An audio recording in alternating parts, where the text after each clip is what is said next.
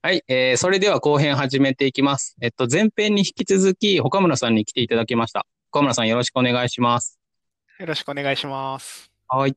えーっと、この後編では前編の伏す伏線を回収していこうかなと思ってるんで、あの、前編をまだ聞いてない方はぜひ聞いてから、この後編をお楽しみください。はい。じゃあ行きましょうかね。したら、何から話していきますかね。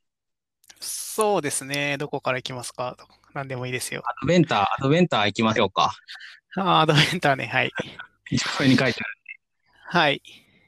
なんか前編ではアドベンターのモバイルアプリ出そうかなみたいな話をしてたと思うんですけど、どうですか、はいはい出ました？あ、出てないですね。あーえーっとね、前編では、前編つうかね、もうだいぶ前なんですよね。実は前編は。うん。前編は4年ぐらい前。そうですね。4年ぐらい。うん。で、まあ、その時話してたのは、えーっと、まあ、アプリ出したいっていうのもそうだけど、なんかうん AWS とかに載せてみたいな話、載せてみたいみたいな話をしてましたね。あ、そうでしたっけ？そっか。そうなんでるす。当時ね、まだヘロクで動いてたんですよ。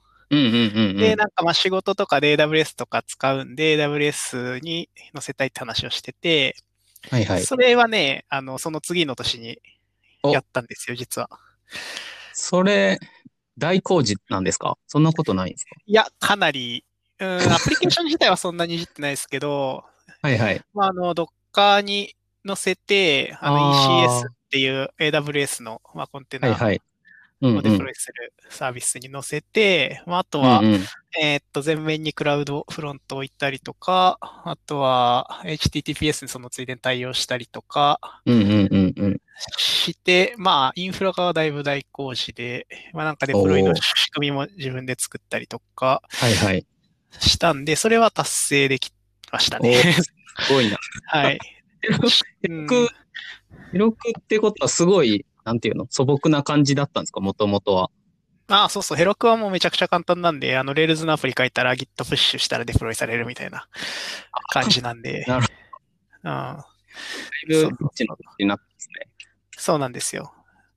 で、なんか、その4年の間にいろいろあって、うんその、まあ、アプリはってないですけど、それ、その ECS に載せるやつをやった次の年は、ちょっとね、結構お金かかっちゃってたんで、その1万、あー月1はい。万円ぐらいコストかかってたんで、うんまあ、うん。ちょっとまあ、だいたい AWS のこう自分で一から作るのもやれたしまもいいかなっていうので、なんか安い VPS とかに 引っ越して、まあ1000円ぐらいで運用できるようにして、で、さらに さらにその後、去年、去年ですね、これ去年の話なんですけど、去年がまはい。ためちゃくちゃ大工事をして、おう。えーっと、まあも、もともと Rails だったんですけど、それを、うんうんえーっと、サーバー側の API を GR、あの、gRPC で Go で書いたおなるほ API どサーバーにして、フロントエンドをえ Next、じゃあ、Rails、Rails じゃなくなったんですか？あ、そうですね。今 Rails じゃないんですよ。あ、 Rails じゃないんですか？ Rails だと思ってた。そうなんですね。そうそう、今 Go で API サーバー書いて、フロントエンドにへえ Next.js ってあの Vue.js のなんかフレームワークみたいなあーはいはいやつがあるんで、それをフロントエンドの、えーフレームワークに採用して、で、さらになんかうんうん。AWS のラムダで、えーっと、サーバーサイドレンダリングするとか、なんか、すごいなんか技術的になんか割とモダン、モダンというか、すごい。な構成にして、またなんか AWS に戻ってきたのが去年で、めちゃめちゃすごいっすね。そう、だから去年は1年かけて、それをやりましたね。すごいな。で、つい、えーついでに、そのモバイル対応も全然してなかったんで、あの、はいはいはい。まあ、アプリは出してないんですけど、まあなんか、P、いわゆる PWA みたいな、あの、はいはい。ウェブでもアプリっぽくするみたいなうんうん。感じの対応をし,、したっていうので、まあ、が去年ですね。だいぶね、この4年の間にね、曲折ありましたよ、本当に。めちゃ、めちゃめちゃやってますね。壊して作って。やりまくってますね。そうなんですええすごい。これがこの4年ぐらいのハイライハイライトですね。前半から後半の 間にそんなことが。だい、だいぶすごい伏線だったんですね。そうそうそう。なんかねな、前半の話を昨日聞き直ししましたけど、割と、はいはい。まあアプリのやつはね、アプリは結局出してないけど、うん。割とまあ、伏線回収した上でさらにすごいことやってます。すごい。まあまあやってますね。Go の API サーバーってどうなんですか ?Rails と比べてなんかいや、あまあどうっすかね。まあ、アドベンターぐらいの規模だったら、Rails の方が僕は慣れてるんで、まあ書きやすかったですけどね。まあ、う。んまあ Go で API サーバー書く、書いたことなかったんで、それの勉強がてらっていう感じだったんで、まあいろいろ学びはあっったかな。まああと、まあ API サーバー、Go で書いたかのがあれっていうか、gRPC Web っていう技術を使ったんですけど、それがね、なかなかはいはい。偽物で、そっちが大変でしたね。うん。あー。ああ、それ、え、gRPC、その、ん JSON じゃなくて、フロント側もその gRPC を受けるってことあ、そうそうそう。えっと、クライアント側の JS が gRPC をしで通信するっていうまあなんか JR 仕様があって、それが gRPC Web って言うんですけど、まあ、それをね、使うっていうのが、まあ、そもそものそのリニューアルの目的の一つだったんだよ。あ、そうなんですね。ちょっとまあ技術的に面白そうだから、これで作ってみたいっていう、もともとの動機があって作り始めたっていうのが最初のはあスタート地点だったんで、まあね、しかしね、大変でしたね。その、最初にそれを使うって決めてなければ多分途中でもうやめてた気がするんですけど。うんな、何がそんな大変なんですか ?gRPC 自体がというか、その Web で受けるのが大変ってことウェブで、ウェブで受ける JS 側？そう、JS からその gRPC のプロトコルで通信するんですけど、まあ、いろんはいはな大変なところがあって、えーっと、まずは、その、ブラウザから直接 gRPC は喋れないんですよ。なん なんでかっていうと、まあ、はい。はいうんうん。その、ブラウザの制限っていうものがあって、あうんの、うん。まあ、ブラウザってバイナリーは使うのが苦手だったりするから、うんうん。うん、うんあの、まあ、gRPC って、gRPC というか、というか gRPC が依存しているそのプロトコルバッファっていうのが、まあ、バイナリーのプロトコルなんで、直接は喋れないんで、うんうんうんうん。まあ、うん JS で、まあ、あの、簡単に扱える形式にした上で、その、プロキシレイヤーみたいなところで、えーっと、gRPC のプロトコルに変換してあげる必要があるんですよ。で、そのプロキシレイヤーは、その gRPC Web のリポジトリにいくつか参考実装とかがあって、まあ具体的にうんはうん、まあ、Envoy っていう、あの、プロキシサーバーの実装があったりとか、あとは、まあ、NGX とかももちろん対応してるし、えーまあ、Go の実装があったりするんですよね。なんで、その、ああ、じゃあその gRPC Web っていうのは、その、え、その、どどっかで、こう、公に決まってるプロトコルってことですか？あ、そうです。それは、あの、プロトコルとかエン、エンコーディングの方式なのかそうなそうそうそう。それはまあ Google が、えっと去年、年ぐらいにその GA になって、えーまあ、使えるようになったんで、割とこれ。から来るかなと思って、まあ勉強がてらそれを使って作ってみたって感じなんですけあど、ー。まあまだ結構ね、その、割とその出たばっかりっていうので成熟してないっていうのもあって、結構苦労が多かったですへね。まあそのプロキシレイヤーをまず挟まないといけないっていうのがまず一つ苦労があるのと、あと、まあもう一個、その、あるのが、まあ、今回その、Next.js で、あの、サーバーサイドレンダリングもしたいと思ってたんで、あの、サーバーサイドレンダリングっていうのは、要するにその、まあ、なんていうか、クラント側で、あの、API と通信して HTML 組み立てるんじゃなくて、うんうんサーバー側で最初に組み立てたやつを返して、まあその後でまあ JS でまあいろいろやっていくっていうやつですね。うんうんうん。で、そうすると、要するに、あの、その gRPC、gRPC Web で通信するのが、えーっと、うんクライアント側からもちろん通信しないといけないんだけど、そのサーバーサイド Node.js からも、えーあー gRPC で通信しないといけないんですよね。最初にそのデータをもらってくるところの API を読みないといけないから、なるほど。SSR して、サーバーが、あれ？聞聞こえてます？出てますよ。その SSR して、サーバー側で最初のその HTML を組み立てるときにも gRPC Web を使うってそうそうそうそうそう。だってそこしかないから API が。なるほどないんで。そう。なんで要するに、ブラウザーでも Node.js でも動くクライアントが必要なんですよね。なるほど。でそれが、その gRPC 公式が提供している gRPC Web の JS クライアントだと今なくて、クライアント側でしか動かないとかがあって、はまあその辺で苦労が。どうなった それはですね、まああの、かなりこれは妥協したんですけど、ほん、うん。えー、っと、Node.js から通信するときは、えー、っと、うん、その、今、プロキシレイヤーの話さっきしたと思うんですけど、そのプロキシレイヤーにエンボイつけてるんですね。で、クライアント側からはその gRPC Web っていうプロトコルで喋るんですけど、えー、っと、うん、Node.js からはさっきも言ったようにそれができないんで、えー、っと、うんうん。エンボイにあの gRPC-JSON トランスコーダーっていう機能があって、gRPC の API を JSON API みたいにして変換してくれる機能っていうのがあるんですよ。それを使って Node.js からは REST API みたいな感じで普通の HTTP API で叩くっていう苦肉の策を取ったっていう。すごい。これは本当にね、あの、すごい妥協でした。さ、クライアントとサーバーのやりとり大変ですね。gRPC があって、一部は gRPC Web でエンコードされてて、一部は J、gRPC を JSON にエンコード、エンコード？変換、すごい。うん、まあ普通に仕事とかでやるんだったら、まあ、gRPC の API があるとして、うん、それをなんか Web からも作りたいみたいなシチュエーションがあるんだとしたら、はい、普通はまあその gRPC Web を諦めて、その変換した JSON API だけ使って、そのああ、確かに。ブラウザからも JSON API として叩くっていうのが多分、まあ、あの、成功法だと思うんですけど、今回は gRPC Web を使うっていう、この強い自分の中でのこのステータスがあったおかげでですね、こんななんか、なるほど。無駄に複雑なシステムになったっていう あまあ、そういうの。なるほどな、これはね、去年1年、1年かけて作り上げたシステムですね。本当にね、この、そんなに大した、あの、規模のシステムでもないのにね、すげえあの、なんかマイクロサービスみたいになってて、オーバーテクノロジー感がすごいですすごいな。すごいでしょ。なるほど。うん、いやー、大変お疲れ様でした、はい、っていうのがね、まあ前回からのアドベンターに関しては。なるほど。はい。あちなみにそれ、またこと、今年はもう終わりに近いけど、来年とかまたやるんですか？いや、もうちょっと疲れたんでしばらく、2、3年は。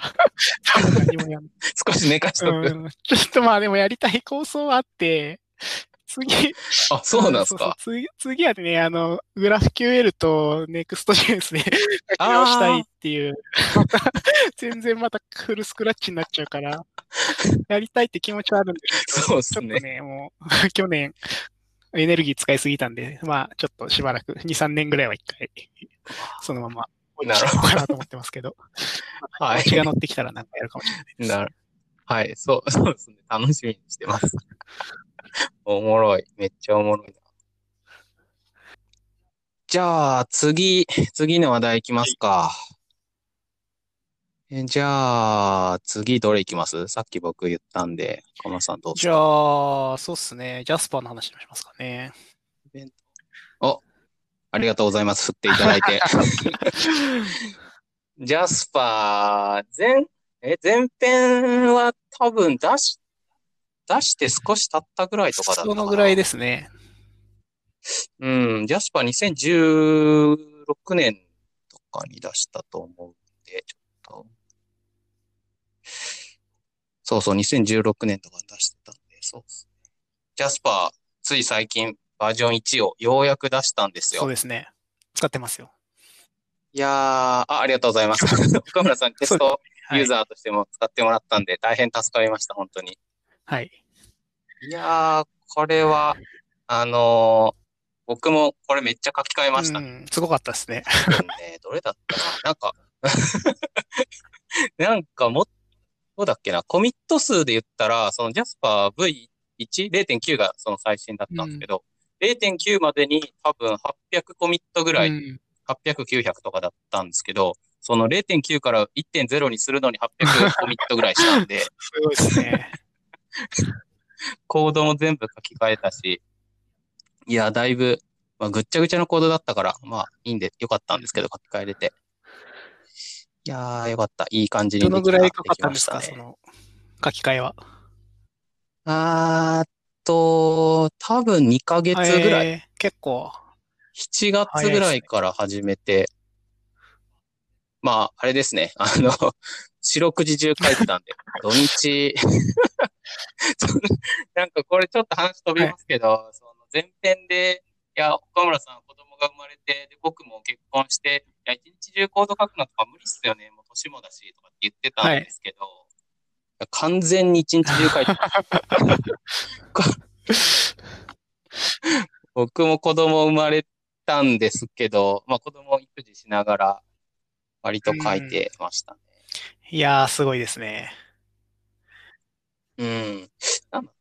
まあ、 Jasper の話戻ると、なんだっけな。えー、っと、もともとは、 Jasper って、その、まあ、 Electron で作られてて、 Electron って、そのメインのプロセスと、えー、っと、レンダラー、いわゆるブラウザのプロセスが分かれてるんですよね。うん、岡村さん B ダッシュ書いてるから、ってると思うんですけど、はい、で、なってて、で、 Jasper って、その、あの、あ、 Jasper、GitHub のイシューリーダーなんですけど、えっと、GitHub の API 叩いて、イシューをこう、ポーリングしてるんですよ。一定の間隔で。はいはい、なんで、その、もともとはそのポーリング自体を、あの、メインのプロセス、 Node のプロセスでやってたんですね。うん、で、それをバージョン1.0では、えっと、レンダラーのプロセスに持っていくことにしたんですよ。うん、でそこら辺から最初やり始めてっていう感じでした。うんそこをレンダラーに持っていくのはなんか IPC のコストがかかるからとかそういう話だなんですか？えー、っと、もともと、そあ、結果としてはその IPC のコストがかかってるのが分かって、レンダラーに移ってよかったなっていう話だったんですけど、それを移したかったのは、その、結構その、レンダラーとメインのプロセスでやり取りを発生してて、コードが分散しちゃってたんですよね。ポーリングはメインでやって、その結果をレンダラーで、その、まあ、UI として表示するってなると、その、ポーリングの結果をつどつど受け取ったり、アップデートを受け取ったりっていうのをしないといけなくて、割とめんどくさい構成になってたんで、まあ、だったら全部レンダラーに持ってったら、コード一箇所に落とせるなっていうので始めた感じです。なるほどですね。でもやってみた結果、その、めっちゃパフォーマンスが上がったんですよ。うん、なんか表示の速度とか、クリックの反応速度がめっちゃ上がって、ね、なんだろうこれと思って、そう、めっちゃ速くなったんですよ。体感できるぐらい。で、なんかそれで、その、いろいろ調べてたら、どうやら IPC、そのメインと、えー、メインとレンダラーで通信するのに、その、 Electron が提供してくれてる便利、便利モジュールがあって、そのモジュールを使うと、すごいその、プロセス間の通信のコストがかかってしまうんだけど、全部レンダラーに持っていったことによって、そこのコスト、その通信がほとんど発生しなくなったっていうのと、まあ自前で IPC を、その、書き直したっていうのが、便利モジュールを使わずに書き直したっていうのがあって、すごい早くなった感じでしたね。そうなんだ。なんか前回からのアップデートで言うとあれですよね。そもそも 前回まだ、はいはい、あの、有料で販売してましたよね。そうでしたね。そうでしたね。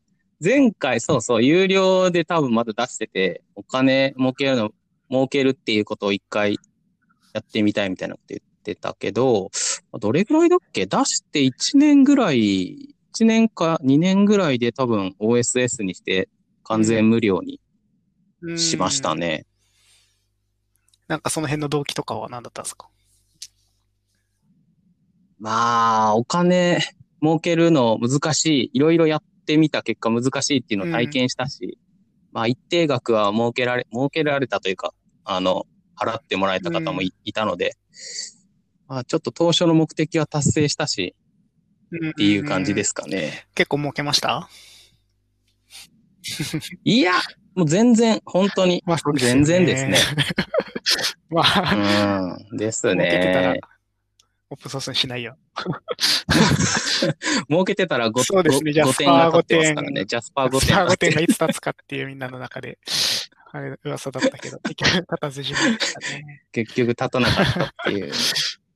いや、なんかけ結構やったんですよね。なんかノード JS、ノード学園祭で、ヤスパーの話かなんかしたときに、フライヤーをわざわざ作って、そのディスカウントクーポンとか配ったり、なんか、その知り合いのきか、あの、人から、あの、紹介されて、うん、その企業に、あの、ジャスパーの説明にしに行ったとかもあったんで、割とまあ、なんかブログも書いたりとか、いろいろやってみたけど、まあ、難しい。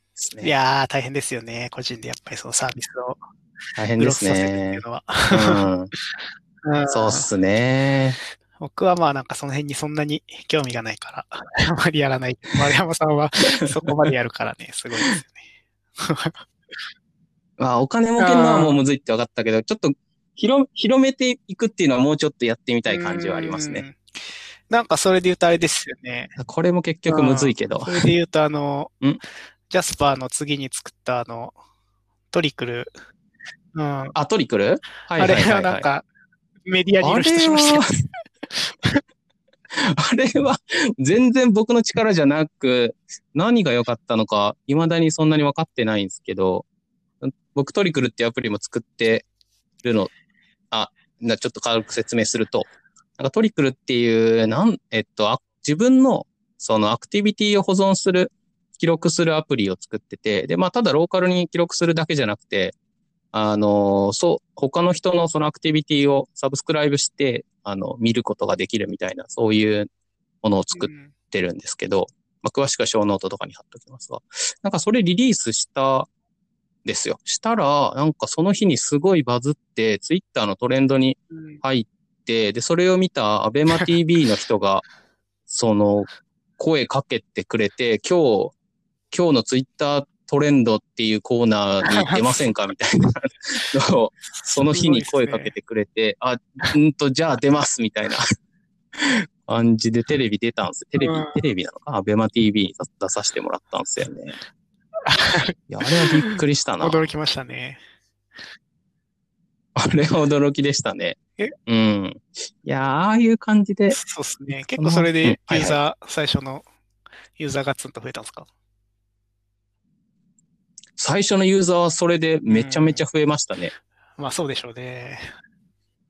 うん。あその、その後は、まあそれが落ち着いた後は、その、あんまり僕宣伝とか特にしてないので、そんなに人は全然増えてないんですけど、でまあその当時、あの、サインアップしてくれた人が今も使ってくれてるっていう感じですね。なるほどな。なんか、トリ、トリクルとかあ、は、な？はいはい。なんかこう、みんはいはないに使ってもらい、もっとも使ってもらいたいとかあるんですか？広めていきたいとか。ああ、まあ、そうっすね。その、なんか、ん使ってる人のユーザーの、その、使い方を見てたり、あブログを書いてくれる人も結構いたんですよね。トリクルっていうアプリ始めましたみたいな。で、そういうの見てると、そ性に合ってる人は結構いるうん。っぽいんですよね。まあ、ニッチだとは思うんですけど。だからそういう会う人には、その、ぜひ使ってもらいたいって感じですかね。なんか、その世間が流行ってるから使うみたいな、そういう感じはあまり、その、求めてないんですけど、すごいこれにフィットするようなユーザーの人は、多分まだ世の中にいるだろうなと思って、そういう人にはぜひ届けたいな、っていう気持ちはああれなんです。ね。なんか、すごいもっと、みんな、うん。多くの人に使ってもらって広告で儲けるとか、そういう、なんか方法はあんま別に考えてない。そうっすね。広告で儲けると、あ、こ、ただ、その広告、アプリ内の広告っていうお金の儲け方やったことないので、それ自体には興味があるんですよ。そのジャスパーは、そんな、うんなんていうんだ、買い切り？普通の買い切りでうん販売してたものなんで、そういう形態のお金の、その儲け方、儲け方というかうん、トライをやったけど、アプリ内広告でっていうのはやってないから、うん少し興味はあるんですよね。まあ一つね、方法としては、かお金を生み出す方法としてはう、ん。有力な方法ですからね。ですね。ちょっとぜひやってみてほしいですけど、そうなんやってみて、ちょっと僕に、僕に感想を聞かせてほしい。い。いや、あの、相性は良さそうなんですよ。結構みんな自分の趣味性の高いものについて書いてるんですよね。その、ね、はいはい猫もそうだし、絵絵をはいはい。描いた話とか、あの映画の話とかは書いてるから、結構そういう、その趣味性高いことを書いてるので、広告とのマッチングとかうまくできたりするんかな、うんみたいなのは思ってる。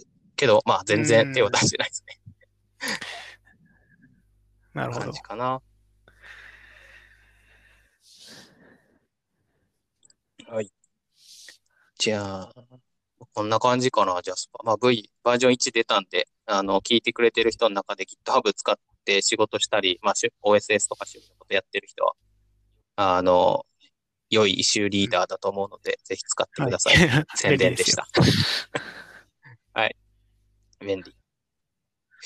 じゃあ、 Electron つながりで B ダッシュえーかな、っと、B ダッシュっていうのは僕が作ってる Electron のアプリですね。えーっと、前回のエピソードで、あの、今作ってますって話をちょうどしてたんですよね。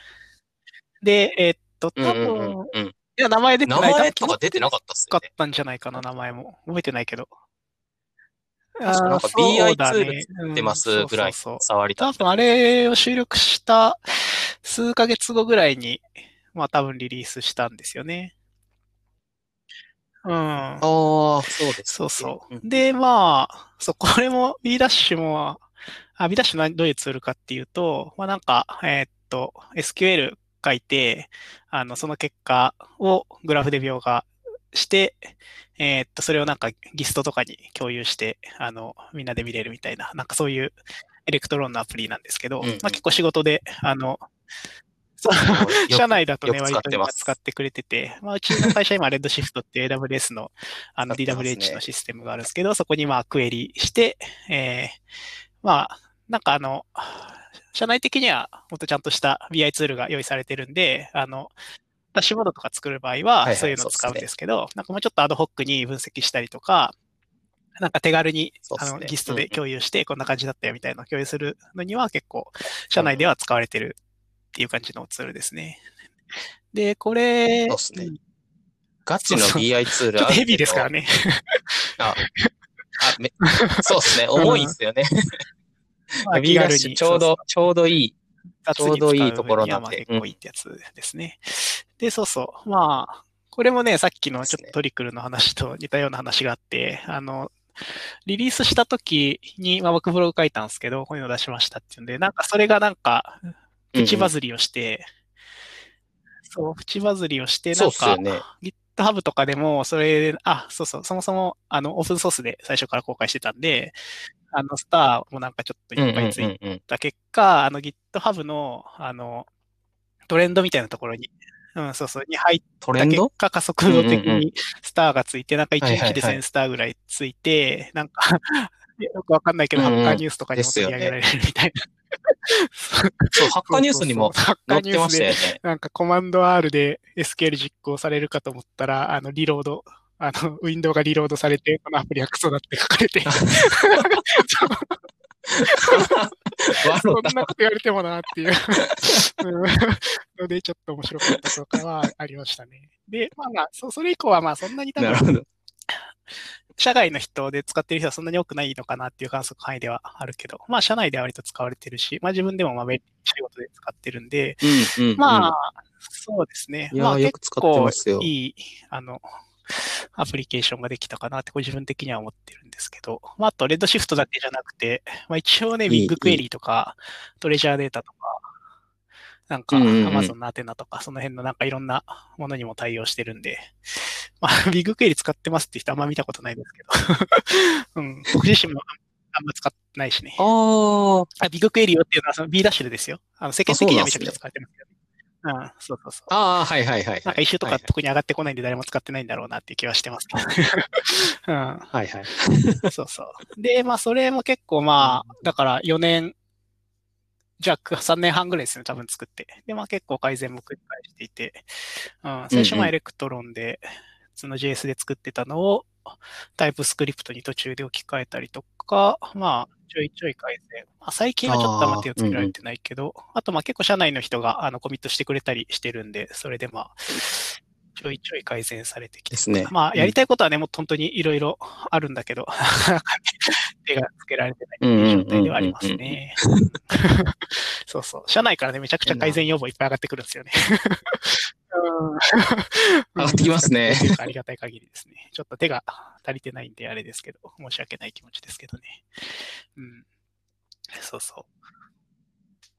ちょっと、その、最初のそのスターつついたとこで思い出したんですけど、あのーなんかこういう OSS とかエンジニアうん。の人が使うようなツールって、Git- その GitHub のスターがついてトレンドに乗るっていうのが、はや、うんなんていうの、広まる道としては良さそうまあ、な感じそうでがするんですよ。すけどね。まあ、それも結構運要素強いですよね、多分ね。そう、あのー僕、そのトリックル、うん。ん？トリックルじゃないな、ジャスパーか。ジャスパーは、その V1 出した時とか、まあそれ以前とかも何回かやったのが、そのプロダクトハントっていう海外の、えー、なん、なんて言うんだ、ああいうのは。なんか、こう、プロダクトのリリースをアナウンスするようなサイトがあって、で、そこで結構アップボートがついて、こう、その日のトレンドに乗ると、その一気に広まるみたいなのがあるんですけど、あの、それに出した、何回か出したんだけど、なかなか乗らないっていうのと、まあ、海外の、その、サービスなので、日本の人あまり知らない方も多分いるので、っていうのもあって乗らないんだけど、その、えっと、同じく、その V1 を出した時に、GitHub にスターもつけてくれたら嬉しいですって言ったら、えー。そっちを結構つけてくれたんですよね。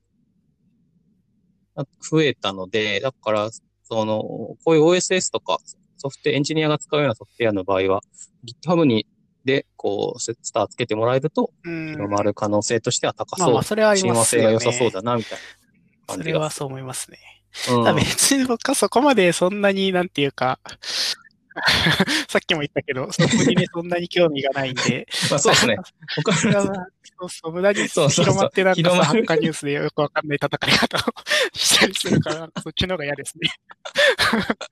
こっそり開発して、周りなるほど周りの人がね、使って。くれるぐらい岡村さん、そこまで、感じはします、僕は。うんそうそうそうそう。うん興味がないそうですね。うんいやーでも B ダッシュは大変便利なのはい、そんな感じですね。なんで、去年の進捗から言う、去年じゃないや、前回からの進捗で言うと、進捗はかなり4年で出てる感じですね。うん。だいぶ出てますね。はい。でもあれですよ、B ダッシュも、あの、 Electron のモジュール、リモートモジュールをやめるとか、あその、 Nodeのリクワイアをやめるいとか、やー、そうなんですよ。それやんないといけないんだけど新しいエレクトロン乗せられないね。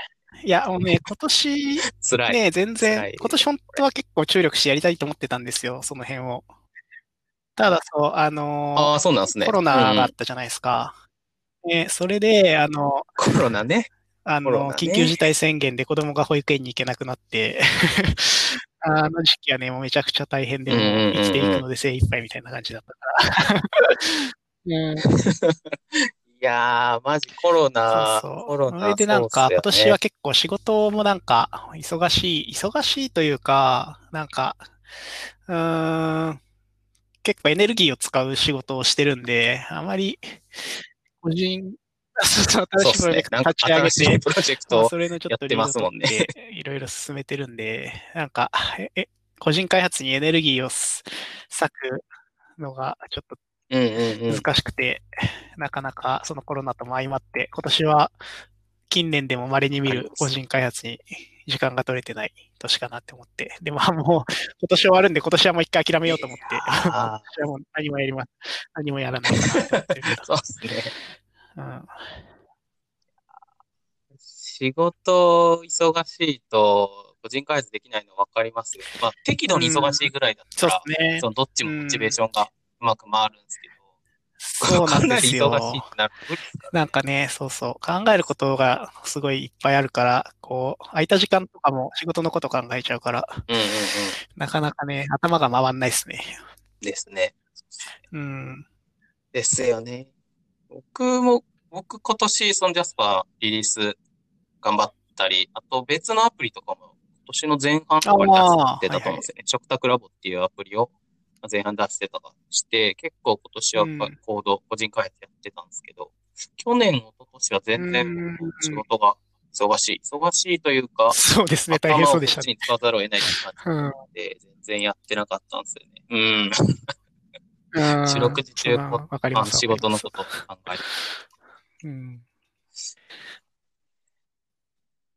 っていうか、B ダッシュってもともと JavaScript だったあいや元々 JavaScript ですよ。最初から TypeScript じゃなかったっけ？もともと JavaScript で、そうそう。あ、そうなんですね。今、あのね、前回のエピソード聞くと、なんかちょうどアシンクアウェイトがそろそろ入るから、なんかそれが入れば、なんかバベルとかでも変換しなくてよくなって嬉しいねみたいな話したんですけど、まあ結局なんかはいはいはい TypeScript はい。がもう、ああ、あの、はいはい。ファクトみたいになってきたんで、まあ TypeScript に置き換えたんで、結局まあそのなんか変換レイヤーは必要になったっていうのがあったりします。いや、でもね、タイプスクリプトはね、いいですね。タイプスクリプト。うん、ここ数年でもね。いいですね。完全にいいそのエピソードで4年前から比べると多分普及率もかなり上がってきたと思うし、うん、バージョンも上がって、かなりいい感じになってきて、ね、丸山さんも最初はなんかこう半信半疑だったけど、うん、書いてみると結構いいみたいなね。そうそうそう。うん、まあ、良い。なんか、なんか僕は仕事で書いた JavaScript のアプリを、その他のメンバーの人が、レイヤーってタイプスクリプトにしてくれたんですよね。で、それをきっかけにちょっと触り出して、ええやんっていう感じ。丸山さん技術的にはだいぶ保守的ですからね。丸山さんが使ってればもう多分、そうそう、ね、だいぶ枯れてると思う。なんかこう、そうですね。うん。いや、本当に。でも、あれですね、僕はタイプスクリプトを Web ストアで書いてて、はいはい、まあ、多分 VS コードで書いてる人が多いんでしょうけど、でも ID と、いや、そこがやっぱね、重要ですよね。良いから、書き味が全然違いますよね。タイプスクリプトじゃない JS 書いてると、辛いですもんね、もう。うん。そうそう辛い、そうですね。あの、それぐらいなんかもう手に馴染んできたんで、仕事でももう最近はタイプスクリプトしか書いてないし、うん。うん。まあ、僕、このコードランチのサイトを、なんか適当な雑 JS スクリプトでビルドして、はいはい、HTML 吐き出して作ってたんですけど、これ、あの、作り直すかと思って、ちょっとリカフタしてたんですね。はいはい、先週ぐらいに。で、まあ、JS なので、すごいムズムズしてきて、いやー、でも、たかだか100行もいかんレベルのコードやしなと思いながら、うん、騙し騙し書いてたんですけど、ダメって言って、あのタイプ、タイプスクリプトで書き直して、まあ、変換をめんどくさいから DS ノードを使って直接もう実行するみたいな。それぐらい雑に使えるのがいいです、ね、いや、気持ちいい、やっぱり。うん。いや、本当そうですね。めちゃくちゃわかりますよ。そムズムズしてくる感じが。うん。してきますね、本当最近のなんか流れとして、うん、まあその JS タイプスクリプト以外の言語でも割と構成的片付けみたいなところがね、フォーカスしてきてるから、うん、そういう方向ではありますよね、世の中的には。うん。そう。なんか Ruby にも、あの、ね、性的な型解析が入るとかね、ありますからね。ああ。はい。うん。そうですね。らしいですね。会社の中だ、中でも、あれです。レイルズのコードぐらいじゃないですか、型ついてない。他、うん。アンドロイドはスイフ、あ、コトリンとかで書かれてるし、iOS も Swift だし、で最近 BAK のプレイヤーは、うちは Java そうですね。たりするし、多分他にもインフラよりだったら Go とか、ね、Go とか、まあ、ラストとかも最近は使われてるかな。使われてますよ。え、会社でラストって使われてるんですか、うん、ちょいちょい、ちょいちょい使われてますよ。マジか。ね。うん、そうなんや。あの、ユーザー、ユーザーフィッシングのなんてサー。バーとかでは使われてないですけど、なんか、ちょっとしたツールとか、まあ、ミドルウェアみたいなところで、はいはいはい、まあ、結構ラスト好きな人間が割と多いんで、うん、そうなんですよ。結構最近ちょっと マジか増えてきてますよ。そうなん知らんかった。そうっすね。そんな感じです、えー。ああ。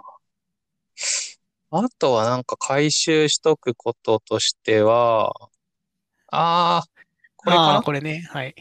なんか、あの、お金稼ぐのむずいっすねっていう話を 散々した後にあれなんですけど、全じゃないですか。全、全、なんて読む、なんて読めばいいんだろう。全、全、全。これ、あの、最近、キャットノーズさんって方だったと思うんですけど、出してた。なん、なんて言ってたっけ、うん、まあ、エンジニアが、その、まあ、聞いたみたいな感じですかね。技術的な記事を書く。かつ、本という体裁で出せたり、あと、それにそれを販売したりっていうのができるプラットフォームを出してて、とりあえずまず一人でこれを開発したのがクソ驚きなレベルなんですけど。クオリティが うん、めちゃくちゃすごい。すね、高い。まあなんかいろんなパーツ世の中に無料でたくさんある課金のプラットフォームもあれば、そのネクストみたいなそういうサーバーのフレームワークもある。うん、とはいえ、とはいえですよね。ねむちゃくちゃすごいよな。で、さらにその、販売？ストライプ使って本を販売したり、あと、なんだっけ、ね。サポート？でし、投げ銭みたいな感じでお金やれるみたいなのもあって、そこである程度、まあ、あ収赤来まね。本人は赤字ってツイートしてたような気がするんですけど、まあそれでもお金稼ぐのもやってるし、すごい一気に広まった感があるし、すごいですよね。なんかでもまあやっぱ、うん。うん赤字って言ってたいし、やこれ、やっぱ個人で稼ぐのは難しいんだなって改めて思った。ここまでやってて、まあもちろん、ま今あ、後ねそれはそうですね。まああの、パッと見はすごい広がってるようには見える黒字化していくんだろうなって思うし、またなんか企業、企業のバックアップとかを使ったりしてましたよね。そうですね。ああ、みたいですね。うんうん。なんかもうお話ししてるみたいなのも言ってたしそ。の辺のスピード感がすごいね。スピード感もすごい。うん。すごい。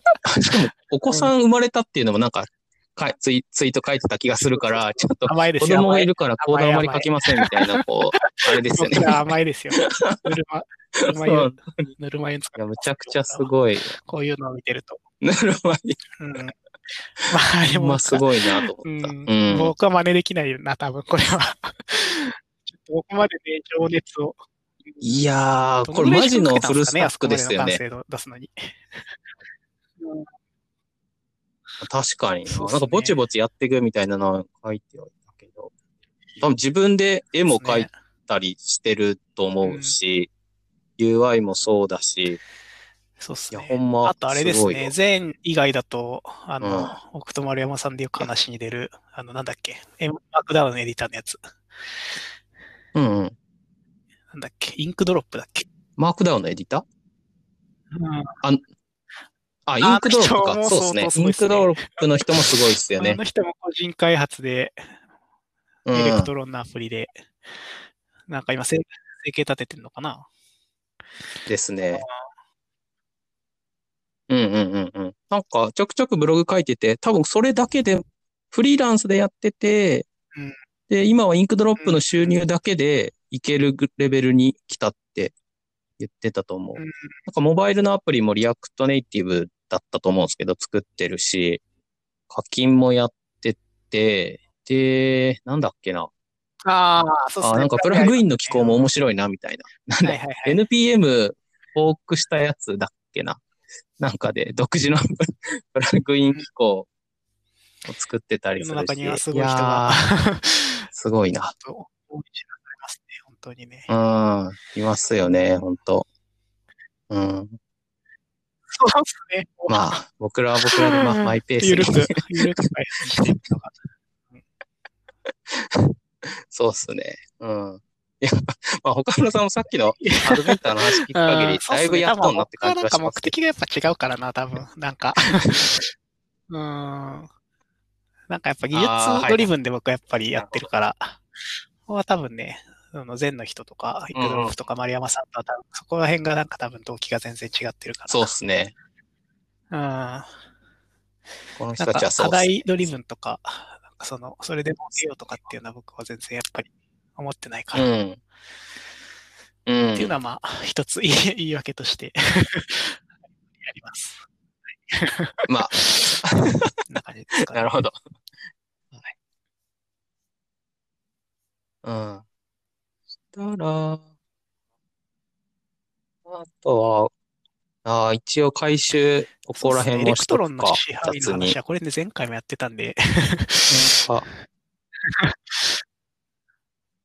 あまあ、そうっすね。いや、それ、ちょっと喋っ、喋っときたいというか、はいはい。その、まあ、エレクトロンいいよっていう話なだけなんですけど、改めて考えたら、スラック、今、スラック、前もスラックとか言ってた気がするけど、VS コードで、あと僕だったらジャスパーで、で、岡村さんが作った B ダッシュで多分 SQL を僕書いて、グラフ化してるし、あね最近だとね、わか Notion っていうアプリを僕使ってるんですよ。うん。で、これも Electron で作られてる、は、多分はずだと思うんですよね。あの、で、あと、あのえー、これ知らー。フリッパーっていうアプリがあって、これ、えーっと、モバイル、モバイル、アンドロイドとか iOS の、えーっと、デバッグツールですね。あの、単純にその、うん、フリッパー、あの、Mac のアプリ、あ Windows とかもあったような気がするけど、フリッパー起動して、で、あの、Android のアプリをつなげとくと、あのネットワークの通信見れたり、中身の DB 見れたり、あと、うん。あの、デブツールのエレメントみたいな感じで要素をカチャカチャとこう、マウスで選択して、中身のプロパティ見たりとかってもできるんですよ。うんこれもよくその仕事で使ってるし。いやー、 Electron Electron ではないけど。 Chrome ね。普通に Chrome で。Electron ではないけど、ね Chrome に、まあ、 Electron で支配とか、 Chrome に支配だ。うん。前回全く同じ話したけど。あまあでもさ、らにね、さらにそうですね。今もう相変わらず支配されてるんで、はいうん。あの、あね。雑、雑 Mac アプリとか簡単に作れるんで、興味ある人はぜひ試してみるといいと思いますね。じゃあ、これ、うん。これもちょっと話した。えっ、と、なんだっけ、ウェブ技術。えっ、と、何を言ってたんだっけ？Facebook が Web ビューでアプリを作ってたんだけど、やめて、Web でモバイルのアプリどうなんすかね？みたいな話が、多分前編はしてた気がしますね。その頃、 React Native ってなかったの？で、まあ、その時はなんか、ああ、どうだろう僕が知らなかっただけであ15年った3かも月しれないですねた。はあったんだなと。2010。うんまだでもそこああ、なるほど。じゃあありましたね。前編2016年末だから。うんうん。多分全然聞いたことはなかったと思います。結局、その、 WebView ではもうないし、モバイルの、あの、スマホのパフォーマンスが上がったから、うウェブで全部っていう感じにも今なってるわけではないけど、 React Native はいいっすね。あの、 React の技術を持ち込んで、ネイティブなアプリ作れるっていうのがすごい、僕は何個かアプリこれで書いてるんですけど、すごいこう、楽というか、なんだろう個人で時間ない中で複数のプラットフォームにそうですね。作るみたいなのはすごい。ネイティブは、なんか、その、まあやっぱ出始めた時は、また、また出たよみたいな感じ、ありましたよね。ううんうん。まあでも散々なのに。歴史繰り返し的なやつ。い っうん。でまた出たよって感じだったけど、まあ結構その、ぱいありましたからね。実はそうっすね蓋を開けてみると、今までのとは全然出来が違くて、十十分使えるレベルにあるっていうので、まあ、そこそこ普及して、ですね。そうっすね。なんかもう一回落ち着いたような気もするけどね、まあ。うんですね。ですね。そうですね。フラッターあそうですね。今はフラッターの方が、こう、ね。なんか来てるらしいうん。割とその、今はネイティブアプリ、フラッなんか多分4年ぐらい前は、割とネイティブアプリもやっていきたいって気持ちが結構強かったんだと思うんですけど、まあ、その、アドベントをアプリにはい出したはいっていう話もあった通り、最近はその気持ちもなんか、あまりなくて。もう一うん。ネイティブアプリ一回いいかなっていう気はしてて、なんか逆にその。最近だと、まあ、あの PWA うんうんうんってやつがありますよね。あれもなんか、多分4年前は、言葉自体はあったんだけど、そこまで普及してなくて。ここ最近、まあ、徐々にこう盛り上がってきて。結構そのウェブでもそのネイティブと、まあ、遜色ないようなうんうん体験ができるような、まあ、基盤が割と整ってきたってのがい。うんうん。あって、まあ、なんかそういうのもあって、まあ、ネイティブよりはまたもう一回ウェブフロントエンドをがっつりやってみるかなっていうのが、まあ、今の状態ですね。うんうんうんうん。実際結構ね、やっぱその、ああ。ウェブのブラウザーの API っていうのも、だいぶ、こう、いろんなものが出てきて、こう、いろんなことがやれるようになってきたし、まあ、その、モバイルのスペック自体も上がってきたんで、うん。昔ほど、その、ネイティブアプリとの差も、まあ、少なくなってきただろうなっていうじ、あるし、うん。割とそう変わってきましたね、うんうんその辺に関しては多分。そうっすね。まあ、ちなみに今ってその、ネイティブ、じゃじゃ PWA とで作られてて、い一番そうこう、なんかリっすね。まあ、インスタとかツイッターあたりが、なまあ、多分、サービス？アプリうん。ほう、あ、ツイッターな？ツイッター確かにウうんそうそうェブでオンリーで使ってるみたいな人その。あたりはかなりよくできてて、特に Android だと、かなり。りもうアプリと遜色ない。はいはいはい。でもまあもちろんアプリの方が体験部分はいっぱいあると思うんですけど、おー。まあ十分あの実用的ぐらいないレベルにはあると思いますね。まあ、えー、iPhone の方は、まあ、だいぶ良くはなってきたんですけど、結構その PWA 対応っていうのが、Android よりは全然、はいはい。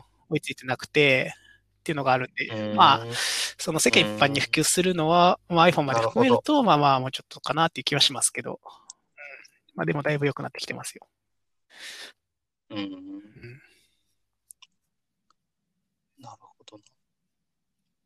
いや、PWA とかうん AMP とか全然僕は触ってないでツイすから。ツイッターとかは面白くてあれなんですよね。この辺な。あのモバイルウェブサイトってあれなんですよ。 React うん Native for Web なんですよね。うん。一周回ってきたやつ。ああ、はいはいはい。完全に一周回ってきたやつ。一周回ってますあれがね、普通ね。にこう、ツイッターとかで使われてるっていうのはなかなかすごい面白い話ですよね。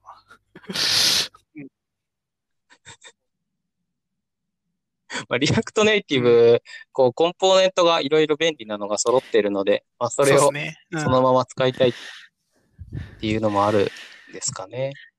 うん。あ、 React Native の宣伝をしておくと、あの、 React Native の中には FlatList っていうリストビューを表示するやつがあるんですけど、それがもあ、そう最高に使いやすいんで、わからないリストは一瞬でできます感動が伝わりませんでした。そうですね。宣宣伝でした。そうですか。え それは丸山さんが作ったとかではなくて。はい。あ、組み込みの？ああ、そうですか。あ、いやいや、違う。普通に、その組みこ組み込みのコンポーネントですね。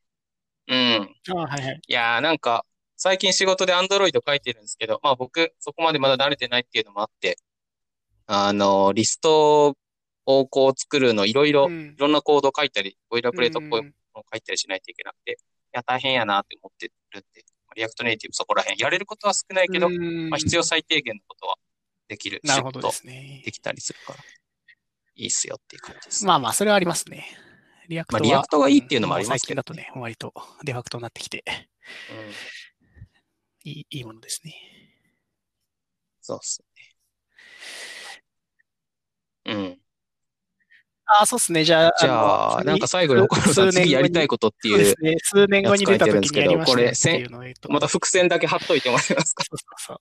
ああまあ、こ 書いてあるのはラストとワスムで何かやりたいって書いてあるんですけどね。まあ、ああ、そうですね。ウェブアッセンブリですね。あ、これワスム、ウェブアッセンブリですよね う。ん。ウェブアッセンブリ、みんなワスムって読んでるんだうん。ええまあなんかラストをやりたいって思ってるのは、まあ割とその、さっきも言ったように仕事でも割と最近使われるようになってきてるし、まあなんか新しい言語を覚えたいなってなった時に、まあ割と最近だとうん。ラスト有力、次基礎、うんうん次基礎っていうかみんな結構使ってるし、うん、まあ学びたいなっていうのが一つと、あと WebAssembly は、あの、まあ、うんうん。もともとはブラウザ上でそのバイナリーのコードが動くっていう仕組みですけど、最近割となんかそのブラウザ以外でもその活用されることが多くなってきているんですよ。具体具体的にはなんかエンボイのその拡張そうなんをですね。あの WebAssembly でかけたりとか、あとはファストリーの忘れて CDN のサービスです。が、なんかその、エッジで動く、その、はいはい。コンピューティングのランタイムに WebAssembly を採用すするとかいう事例があって、要するにその、ブラウザー上じゃなだけじゃなくて、そのインフラ的ななんかレイヤー、結構そのパフォーマンスが求められるようなレイヤーに採用される事例が最近増えてきてて、ーまあそういう意味で、なんか結構今後は WebAssembly 結構普及するんじゃないかなと思ってるん。で、まあちょっと、今のうちに勉強しておきたいなっていうので、なんか作りたいんですけど、まあ、何もなんか作りたいものが思い浮かばないんで、どうしようかなって考えてるのが今ですね。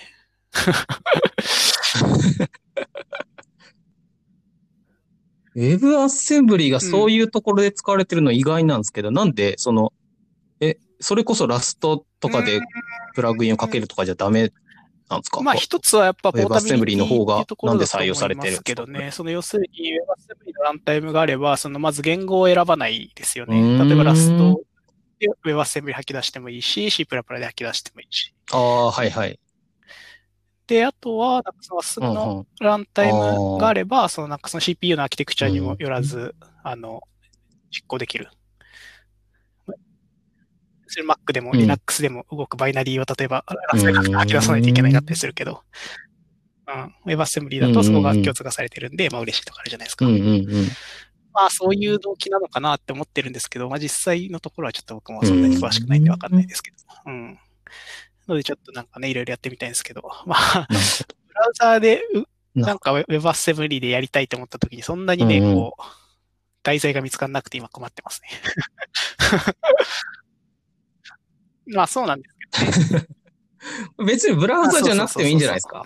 あ、でも、うんかお、お手軽に動くところだと。次はこれをやっていきたいと思ってるんで、うん次、次このポッドキャストに呼ばれた時はなんかこれで作ってるかもしれないですね。作ってないかもしれないですけど。1ヶ月後、1ヶ月後は無理ですね。ちょっとこれあの一ヶ月後に読んだらなんかできてるのか来年。あそうですね。じゃあ、まあ、定期的に進捗を確認していきましょう。ですね。ちょうど1時間ぐらいですかこんな感じかな？うん。まあちょうど、うん、30分ぐらいで収めようみたいな話そうですね。あ、ちょうどそうっすね。そうですね。はい。はい。まあ結構割ともりっと伏線があったんで、はいまあいいんじゃないですか。はい。はい。はい、ありがとうございました。じゃあ今日はこんな感じで。どうも。いや、ありがとうございました。